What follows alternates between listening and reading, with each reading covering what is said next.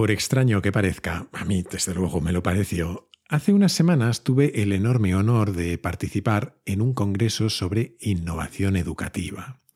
De hecho, tan raro me parecía que empecé mi ponencia diciendo que si aquello fuera una película de los 90, seguramente estarían viendo un primer plano de mi cara, con más ojeras aún de las habituales, una gota de sudor cayéndome por la frente y una expresión de agobio. Probablemente también verían cómo me costaba tragar. El siguiente plano, creo, habría sido lo que yo veía, los focos deslumbrantes, el público, las cámaras.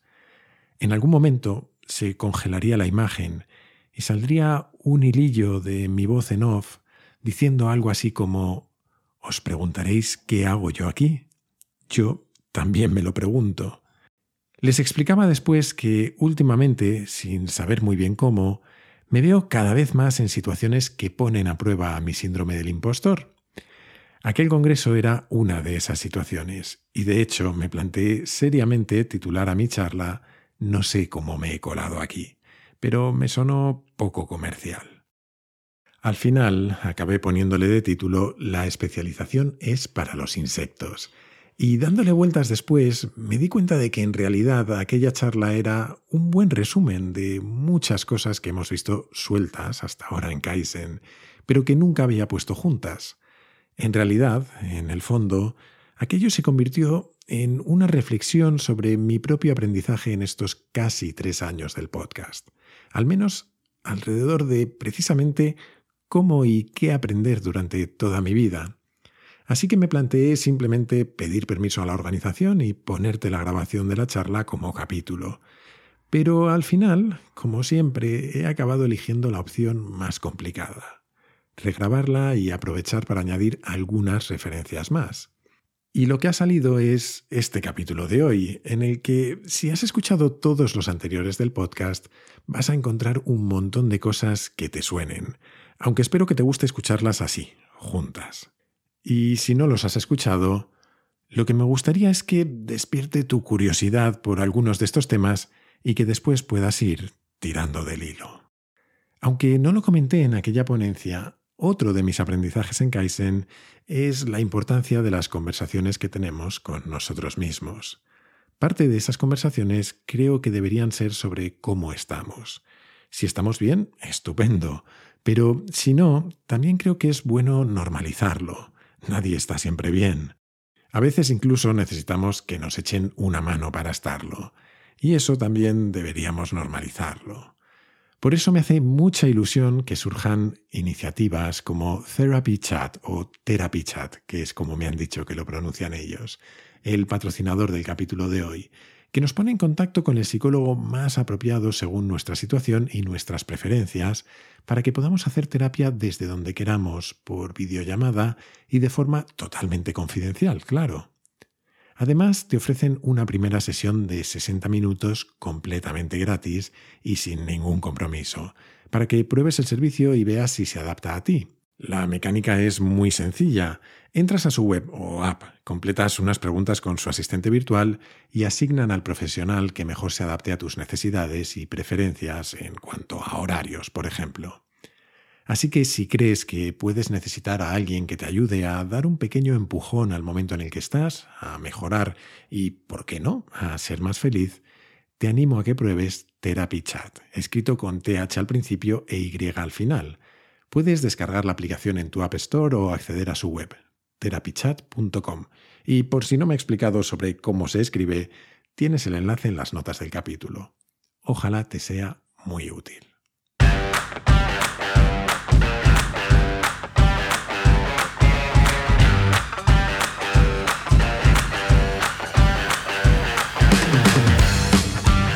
Soy Jaime Rodríguez de Santiago y esto es Kaizen, el podcast para mentes inquietas en el que te acerco a personas, a ideas y a técnicas fascinantes de las que aprender cada día.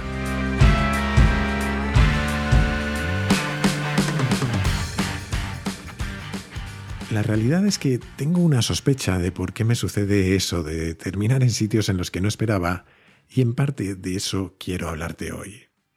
Decía Steve Jobs que uno solo puede unir los puntos mirando hacia el pasado, Y para darle un poco de sentido a este comienzo, te propongo empezar intentando unir los puntos que me llevaron a algo tan ajeno a mí como un congreso de educación. Y lo podemos hacer con un pequeño experimento. ¿Recuerdas este sonido?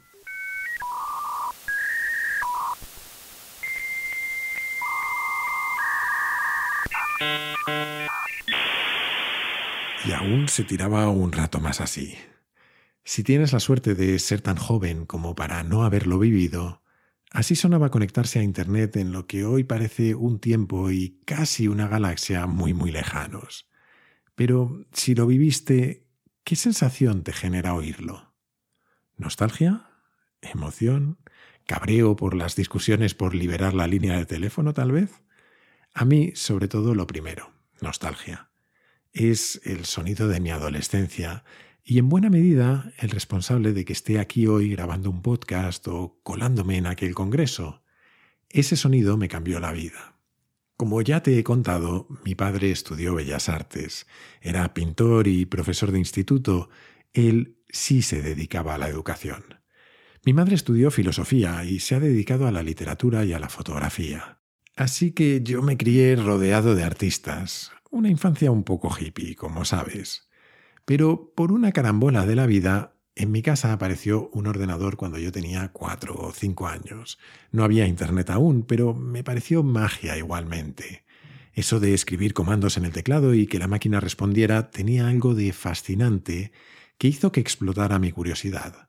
Primero jugando a videojuegos y luego programándolos y desmontando cada ordenador que pasaba por casa para cambiarle las piezas ante el terror de mi madre, que lo único que podía decirme es Ten cuidado que aún lo estamos pagando. Así que, en resumen, crecí siendo un friki. Al menos hasta que llegó ese sonido que hemos escuchado. Bueno, no dejé de ser un friki, incluso podríamos decir que lo fui más a partir de entonces, pero aquello me abrió un mundo nuevo y sobre todo me abrió la mente. En aquellos años de adolescencia me sumergí en un Internet mucho menos civilizado que el que tenemos hoy. Entre otras cosas, algunas que espero poder olvidar algún día, me encontré con la cultura hacker, la de los piratas informáticos esos de las películas. Puede, tal vez, que quizás Angelina Jolie y su flequillo tuvieran algo que ver con ello. Pero lo cierto es que yo fui demasiado vago para aprender a ser uno de ellos, aunque de aquellas páginas web de sus manifiestos y de sus ideales, se me quedaron marcadas algunas cosas. Recordarás que, de hecho, les dediqué un capítulo entero a finales de la temporada pasada. Para lo que hoy nos importa, eso sí, hubo tres enseñanzas fundamentales para mí. La primera, ser un eterno novato. La segunda, tener fe en que se puede aprender cualquier cosa. Y la tercera, que como más se aprende es haciendo. Esos valores han marcado mi carrera profesional. De friki pasé a ingeniero, que viene a ser lo mismo, ya lo sé. De ingeniero pasé a emprender con unos compañeros, intentando, con poco éxito, cambiar el mundo del periodismo a través de la tecnología. Y ahí ya empezábamos con las cosas raras. Después acabé metiéndome de lleno en el mundo de la movilidad, empezando por una empresa poco conocida por entonces que se dedicaba a poner en contacto a desconocidos para que compartan coche, BlaBlaCar. En ese momento ya me venía mi abuelo cada semana con recortes de periódico que decían que el Banco Santander estaba buscando ingenieros, que si no quería un trabajo normal. Al final de aquella etapa, hace casi tres años ya, además de cambiarme a mi empresa actual, también de movilidad, Free Now, empecé un proyecto paralelo, un simple hobby, que es este podcast llamado Kaizen, y que está dedicado a aquel aprendizaje continuo de los hackers, y que, aunque no entiendo muy bien cómo, está habitualmente entre los más escuchados en la categoría de educación, y supongo que por eso acabé en aquel congreso. Con esta introducción espero que mi síndrome del impostor se quede más tranquilo, porque espero haber dejado claro que yo no soy un educador. No sé cómo hay que educar, pero he querido resumirte mi historia y esta especie de intrusismo constante que me ha acompañado toda mi carrera, porque creo que es un minúsculo punto de partida para hablar de lo que yo pienso que es el presente y sobre todo el futuro de aquellos a quienes eduquemos hoy. Porque ese sonido que hemos escuchado hace unos minutos no solo me cambió la vida a mí. Ese sonido es un símbolo de cómo el desarrollo tecnológico de los últimos 50 o 60 años ha supuesto una alteración tan profunda que nos va a obligar a repensar la educación, entre otras muchas cosas. Hay una historia que cuenta un tipo maravilloso llamado Tim Urban, que además recordarás si escuchaste el especial sobre inteligencia artificial de la primera temporada y que a mí me encanta. Imagina que usamos una máquina del tiempo para ir 250 años para atrás, más o menos al año 1750. Por entonces el mundo era muy diferente. No había energía eléctrica, por ejemplo, y las telecomunicaciones yo creo que se limitaban a cosas como pegar gritos al otro lado del río o a disparar cañonazos al aire, al menos las telecomunicaciones en tiempo real.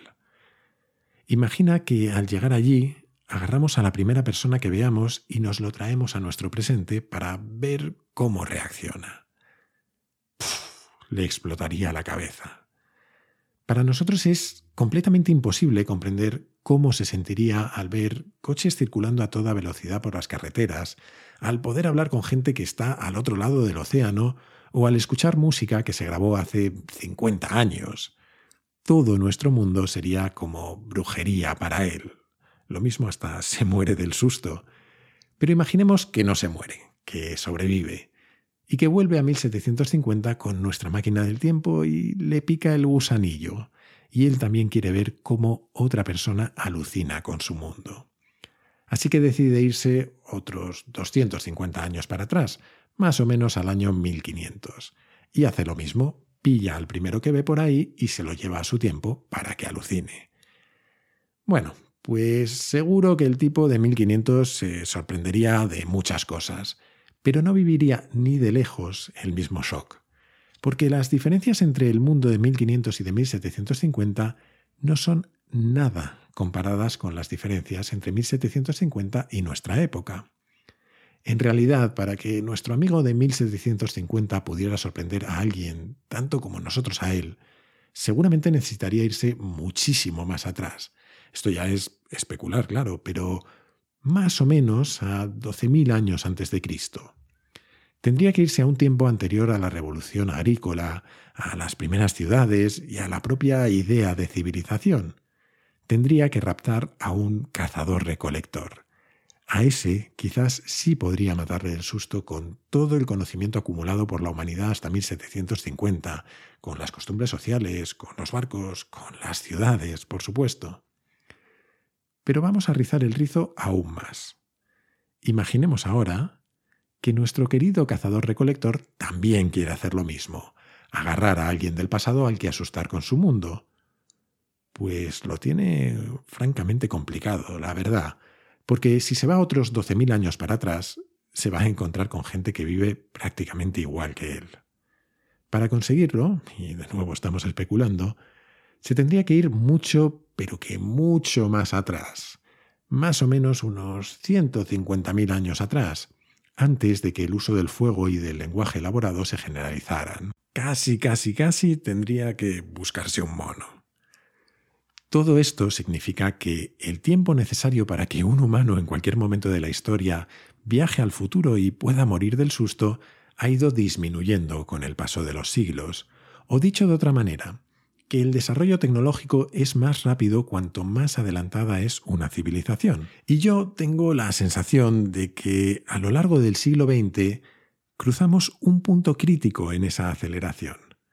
Porque pasamos de tiempos en los que las tecnologías que transformaban todo, como la electricidad o la máquina de vapor, tardaban generaciones enteras en ser adoptadas, a un mundo en el que en una misma generación vamos a vivir varios cambios de paradigma. Ese es nuestro presente.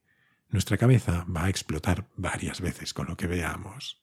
Sin embargo, la mayoría de nosotros crecimos en una sociedad en la que el plan estaba claro. Estudia y elige bien la profesión que vas a tener el resto de tu vida. Pero eso ya no es verdad para la mayoría. Si te he contado mi historia, además de para que me conozcas un poco, si aún no sabías nada de mí, es porque creo que es un minúsculo ejemplo de lo que es ya el presente y de lo que va a ser el futuro. Esa es mi teoría, al menos. A lo largo de nuestra vida no vamos a tener una carrera profesional basada en los conocimientos que adquirimos en un momento dado, porque la inmensa mayoría de ellos se van a quedar muy desfasados, muy muy rápido, sino que tendremos muchas pequeñas carreras consecutivas, en ámbitos que además no necesariamente estarán muy conectados entre sí y a las que llegaremos más por la mezcla de las habilidades que vayamos desarrollando que por conocimientos especializados. Y esta es la versión amable del futuro, en la que yo personalmente creo. Hay otras mucho más catastrofistas y distópicas, como las que dicen que con la automatización y la inteligencia artificial directamente no va a quedar trabajo para casi nadie, por no hablar de aquellas de los individuos soberanos que comentamos hace unos pocos capítulos. No sé si yo soy demasiado optimista, pero no creo que ese sea el futuro que nos espera y no pienso que vaya a ser necesariamente negativo, aunque sí me parece que lo que venga va a tejerse con unos hilos muy parecidos. Y creo que eso debería hacernos reflexionar sobre cómo nos preparamos, porque yo estoy hablando mucho de la carrera profesional, pero esto va mucho más allá. En un mundo que cambia radicalmente varias veces a lo largo de nuestras vidas, o somos capaces de adaptarnos a esos cambios, o nos va a ser muy difícil ni siquiera disfrutarlas. Ahora es cuando vienen las malas noticias de verdad. No sé cómo se hace.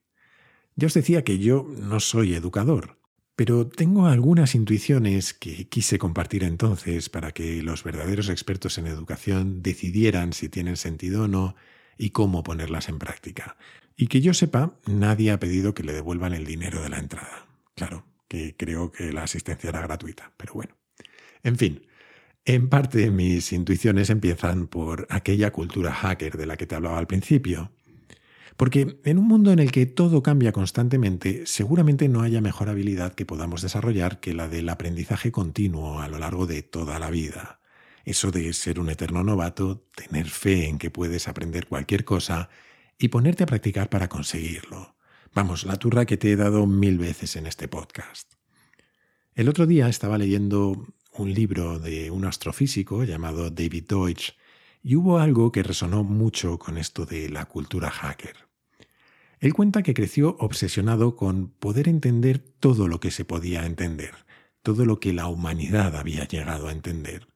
Y no sé tú, pero yo eso lo pensaba también de pequeño, será porque era un friki. Él cuenta que se llevó un disgusto enorme cuando alguien le dijo que eso era imposible, como cualquiera de nosotros, supongo. Pero, y esto me hizo especial ilusión, también dice que ahora que es adulto está convencido de que es posible.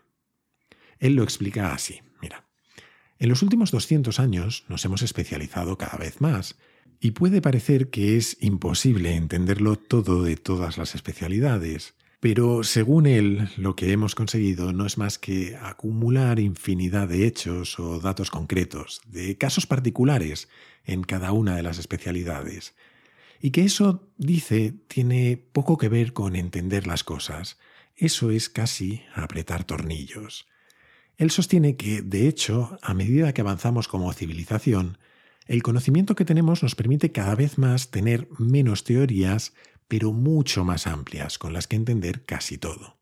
Por ejemplo, pasamos de tener un montón de explicaciones concretas sobre aspectos minúsculos, como el principio de Arquímedes, a ser capaces de tener una enorme teoría general que explica tanto sobre el tiempo, el espacio y la gravedad, que podemos extraer de ella casi todas nuestras pequeñas explicaciones anteriores a fenómenos concretos. Y esto para mí es fundamental para el futuro de la educación, porque tiene mucho que ver con si decidimos seguir creando especialistas o si apostamos por los generalistas. Para empezar, porque aunque la especialización de los últimos 200 años nos haya traído a donde estamos, creo que no nos va a llevar mucho más lejos. Aunque más que de la especialización, seguramente de lo que quiero hablar es de la estandarización. A la velocidad tecnológica que vivimos, si lo que he aprendido a hacer es estandarizable, va a quedar obsoleto muy rápido. Me va a reemplazar una máquina, un programa, o simplemente mi trabajo va a dejar de existir. Y reinventarte, cuando solo sabes mucho, pero de una cosa muy concreta y muy estrecha, es muy difícil. Tuve un buen profesor durante la carrera del que ya te he hablado en alguna ocasión, Fernando Sáez Vacas, que lamentablemente falleció, y que tenía una obsesión, que era convertirnos en lo que él llamaba ingenieros híbridos, en perfiles que mezclaran lo técnico con las humanidades, con la sociología, la psicología o la filosofía. Y me debió contagiar porque yo creo que esa es la principal clave de lo que viene por delante, no lo de ser ingeniero, tampoco hace falta martirizar innecesariamente a nadie, sino lo de tener mucha profundidad en un ámbito concreto pero amplitud para entender muchos otros. Esta idea tampoco es mía. Seguramente quien mejor la ha contado es David Epstein, en un libro de hace un par de años que se llama Range o Amplitud en castellano, y que aprovecho para recomendarte. Porque mezclar amplitud y profundidad nos permite no solo prepararnos para reinventarnos y reorientar aquello que sabemos a medida que cambia el mundo, sino que cada vez hay más evidencias de que en la mezcla justo en el espacio que separa unas disciplinas de otras o unos estados de otros, lo que algunos llaman liminalidad y a lo que muy pronto le dedicaremos un capítulo, ahí justo es donde suele surgir la innovación y la creatividad. Y me atrevería a decir que surge una cosa más, la autenticidad. Un artista, un emprendedor o un profesor son auténticos cuando mezclan lo que hacen con lo que les interesa y así encuentran su manera única de aproximarse a las cosas. Y esto me lleva a la última de mis intuiciones para hoy. Y es que ser un absoluto especialista de una única disciplina no solo es arriesgado en un mundo cambiante, sino que llegar al éxito así es realmente difícil. Es muy, muy complicado pertenecer al 1% de personas en el mundo que mejor hacen algo que muchos intentan. Steve Jobs, Rafa Nadal o Picasso son excepciones, como todos los deportistas de élite o los artistas de renombre o los grandes chefs. Para llegar ahí no suele bastar con aprender, sino que se necesita una combinación absolutamente improbable de talento, suerte y trabajo. Es mucho más fácil y más seguro intentar pertenecer al 20% superior en varias habilidades o disciplinas que se refuercen entre sí. Yo creo que el futuro laboral será de quienes desarrollen combinaciones de habilidades diferenciales. Esta idea tampoco es mía. Ya hice un capítulo hace poco con eso de robar como un artista, ¿no? Sino que esta idea circula desde hace bastante tiempo en diferentes versiones. Naval dice algo similar y también hemos hablado de ello cuando pensábamos en cómo prepararnos para esos posibles futuros de individuos soberanos. Aunque la versión más famosa seguramente sea la de Scott Adams, el creador de la tira cómica Dilbert. Adams habla de skill stacking, algo así como acumulación de habilidades. Y para él significa mezclar cosas tan variadas como la persuasión, el golf, la psicología, el diseño, la tecnología, hablar en público, un segundo idioma o ser capaces de escribir en la jerga de los negocios. Para mí no tienen por qué ser esas, y seguramente de hecho la combinación óptima dependa de cada uno, de nuestras fortalezas y nuestras debilidades naturales. Pero inculcarnos la necesidad y aprender a identificar esas habilidades y a desarrollarlas a lo largo de la vida debería también, creo, ser parte de nuestra educación. Así que al final, el resumen de todo lo que te he contado es que creo que ahora más que nunca es fundamental que enseñemos a aprender constantemente, a mezclar la profundidad con la amplitud, a explorar las combinaciones que surgen en las fronteras entre disciplinas y a, a partir de ahí crearnos conjuntos de habilidades que nos permitan afrontar lo que venga y, sobre todo, disfrutar de la vida, aunque a veces nos lleve a sitios inesperados. Hasta aquí mis intuiciones, ojalá te sean útiles, pero por si todavía no te he convencido, solo me quedan las sabias palabras de un escritor de ciencia ficción, Robert Heinlein.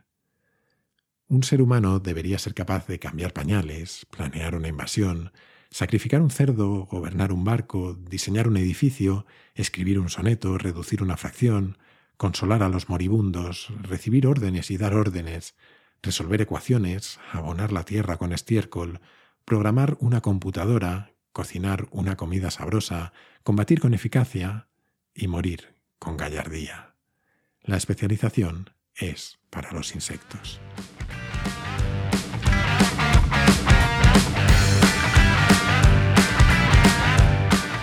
Y hasta aquí el capítulo de hoy. Espero de verdad que te haya gustado. Creo que ahora que acumulamos tantos capítulos en el pasado y además con ese orden tan poco organizado que llevo yo, no está de más de vez en cuando tratar de poner eso, cierto orden y cierta relación con un capítulo como el de hoy. Ya me dirás de todas maneras qué te ha parecido. Por mi parte, te animo, como siempre, a suscribirte y recomendar Kaizen en tu plataforma de podcast preferida, en YouTube, en redes sociales o, como creo que es mejor, a tus amigos. Así me ayudas a que Kaizen siga creciendo.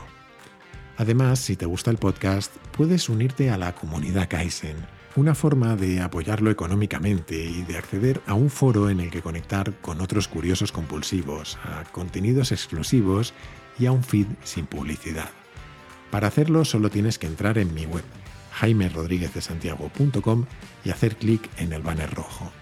Y desde esa misma web o desde mi Twitter, arroba jaime-rds, puedes hacerme llegar tus comentarios, tus sugerencias, lo que tú quieras. A veces tardo un poco, pero siempre contesto. Y esto es todo por hoy. Como siempre, muchísimas gracias por estar ahí y hasta la próxima.